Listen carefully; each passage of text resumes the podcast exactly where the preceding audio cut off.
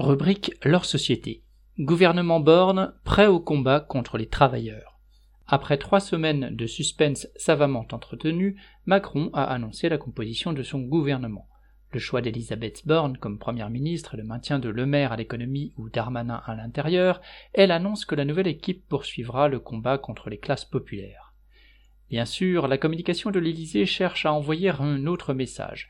Elisabeth Borne, longtemps proche du PS, ayant paraît-il été préférée à Catherine Vautrin de LR, les macronistes voudraient faire passer cette servante loyale du patronat pour une femme à la fibre sociale. La ficelle est grossière. Avec Olivier Dussopt, venu lui aussi du PS, muté du ministère des Comptes publics à celui du Travail, Borne se prépare à attaquer les retraites des travailleurs. De son côté, Bruno Le Maire, maintenu au ministère de l'économie, continuera de mettre le budget et les moyens de l'État à la disposition des patrons des groupes français pour leur permettre d'augmenter leurs profits dans le contexte de crise économique et climatique, de fermeture des marchés et de guerre en Ukraine. En conservant Darmanin à l'intérieur, lui qui trouvait Le Pen entre guillemets trop molle, Macron donne aussi un signal aux policiers. Ils continueront d'être couverts à chaque dérapage raciste. Ils pourront continuer à tirer à leur convenance ou à éborgner les manifestants.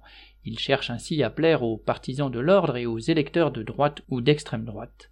L'entrée au gouvernement de Damien Abad, jusque-là chef des députés LR, était elle aussi calculée pour siphonner un peu plus les électeurs de la droite à la veille des élections législatives, avant que les accusations de viol portées par plusieurs femmes contre lui menacent de faire capoter l'opération.